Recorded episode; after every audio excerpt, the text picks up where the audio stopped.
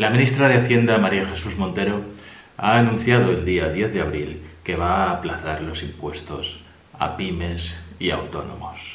Es una medida que responde a las presiones, a las presiones de las diferentes instituciones, de empresas y pequeñas empresas y de autónomos. Claro, lo que ocurre es que, como siempre, inseguridades. Como siempre, a última hora, en el último minuto. Si el gobierno sigue haciendo las cosas en el último minuto, sacando los decretos a última hora de las cosas que hay que hacer para mañana, lo que genera es inseguridad, incertidumbre. No genera ninguna certeza, ninguna buena gestión. Y esto hay que acabarlo ya de una vez. No es la primera vez que ocurre. Soy Josep Ruach, abogado, colegiado ICAP 21814. En este canal de YouTube quiero compartir contigo mi experiencia para que de algún modo te sea útil en la vida. También espero aprender de tus comentarios. Te invito a que te unas a mí en la búsqueda de la verdad, aunque sea subjetiva, cada semana en Ruach Legal TV. Es una medida que no era tan difícil de tomar y es una medida que ya han tomado muchos países de Europa el suspender las presentaciones, las declaraciones y los pagos de impuestos. Aquí solo se había tomado, pero respecto a impuestos de tipo local, no moratorias. Y se había aprobado una moratoria para pagar los impuestos, no para declararlos, con un aplazamiento de seis meses. Los tres primeros sin intereses, los tres siguientes con. Pero, claro, el día 1 de abril empezó el plazo de presentación de declaraciones. El día 10 de abril nos anuncian que las van a aplazar y el decreto todavía no ha salido. Se van a reunir el martes día 14, un día antes de que venza el plazo normal para domiciliar los pagos de los impuestos. Esto no es normal. Vuelvo a decir y vuelvo a reclamar que tenemos derecho los empresarios, los autónomos, los trabajadores, todos los ciudadanos a saber en dónde estamos, con qué dinero podemos contar, cómo tenemos que gestionar nuestras cosas, nuestra economía en esta crisis y no andar a salto de mata, con prórrogas cada 15 días, incluso anunciadas, como anunció don Pedro Sánchez, que en su comparecencia en el Congreso, que dentro de un par de semanas volvería a estar allí o la semana siguiente volvería a estar allí para pedir una siguiente prórroga, que lo digan ya y que digan qué prórrogas van a pedir y qué es lo que podemos y no podemos hacer.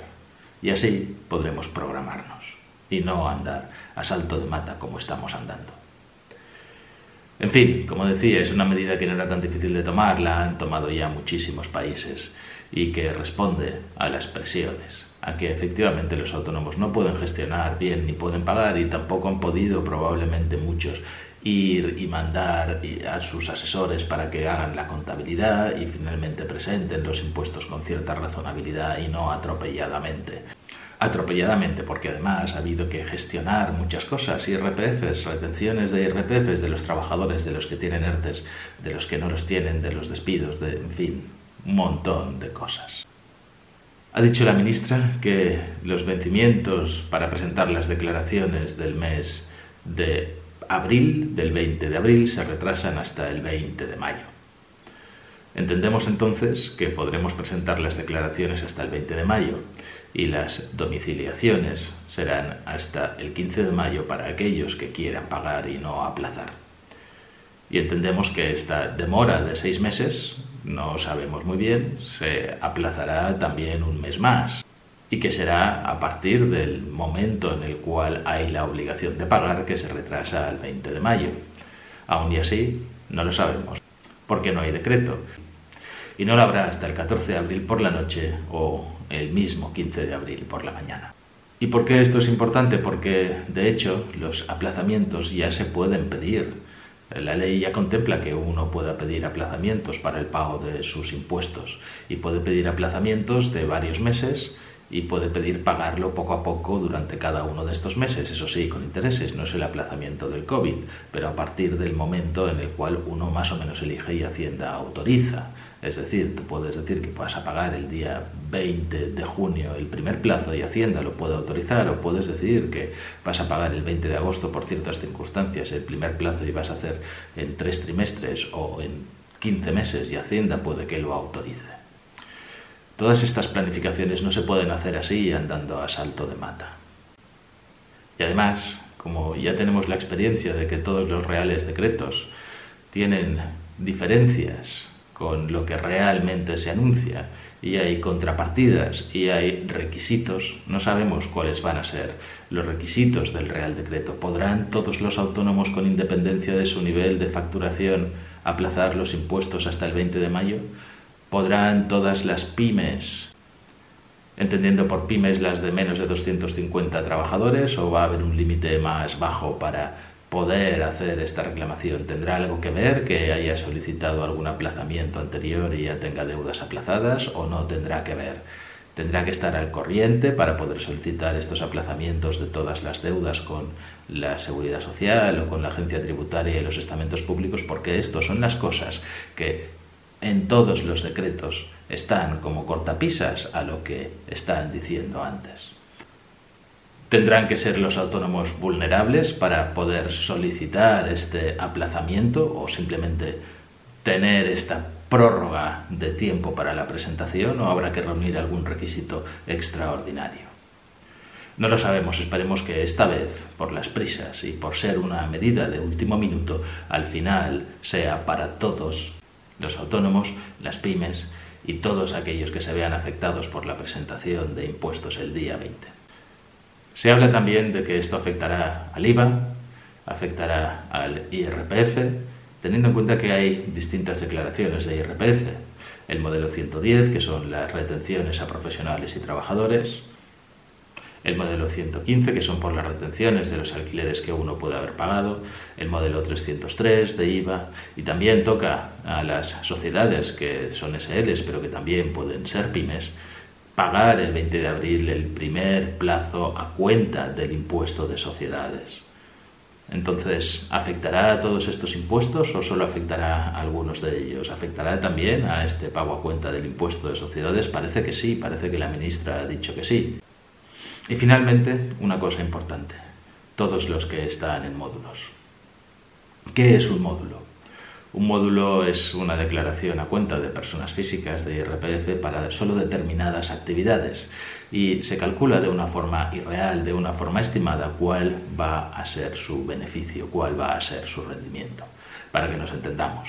Si tú tienes un local de 50 metros, vale X dinero. Si es de 100 metros, vale otro X dinero. Si tienes un trabajador o dos trabajadores por cuenta ajena, cada uno vale X dinero. Si esos trabajadores son familiares o es la esposa, pues vale otro X dinero. Y al final todo esto forma una cifra que dice, nosotros estimamos que usted va a ganar al año 20.000 euros y me va a pagar impuestos sobre 20.000 euros. Puede ser que sí, pero puede ser que no. Lo que va a permitir la ministra ahora es decir que vayamos a otro sistema, al de la estimación directa. La estimación directa quiere decir lo que efectivamente has ganado en cada trimestre, lo que efectivamente estás ganando y hay un rendimiento que puede ser positivo o puede ser negativo. El módulo es siempre positivo porque siempre se estima que ganas, nunca pierdes con lo que siempre pagas, aunque sabes lo que tienes que pagar. La estimación directa es la más justa, mm, es la más real, pero hay que llevar contabilidad. Y claro, hay que empezar entonces a hacer una contabilidad al menos de este año, desde el día 1 de enero y estamos en el mes de abril, porque los que están en módulos no tienen que llevar contabilidad, simplemente hacer esa declaración de cuáles son las cosas que les computan y hacer la estimación. Para eso se necesita un poquito más de tiempo, se necesita que ellos recopilen las cosas y puede que a los que tengan pérdidas efectivamente les alivie porque ya no hay que pagar por una estimación, sino que se contempla la posibilidad de haber perdido dinero. Finalmente deciros que la agencia tributaria ya ha habilitado un enlace para todos aquellos que queréis solicitar el aplazamiento de una deuda, de una declaración, el aplazamiento de pago por COVID-19. Es este enlace que os dejo también en el desplegable de mostrar más si queréis hacer clic en él, iréis a una página web como esta y haciendo clic en el primero de instrucciones, iréis a las instrucciones y la agencia tributaria ha desarrollado un PDF en el cual están las instrucciones bastante detalladas y bien hechas como para poder solicitar este aplazamiento. También para todos aquellos que no tenían la obligación de tener certificado electrónico y que tienen que presentar declaraciones, normalmente hacían online una predeclaración, una de que se quedaba presentada en Hacienda, pero había que comparecer a hacer la confirmación de esta declaración.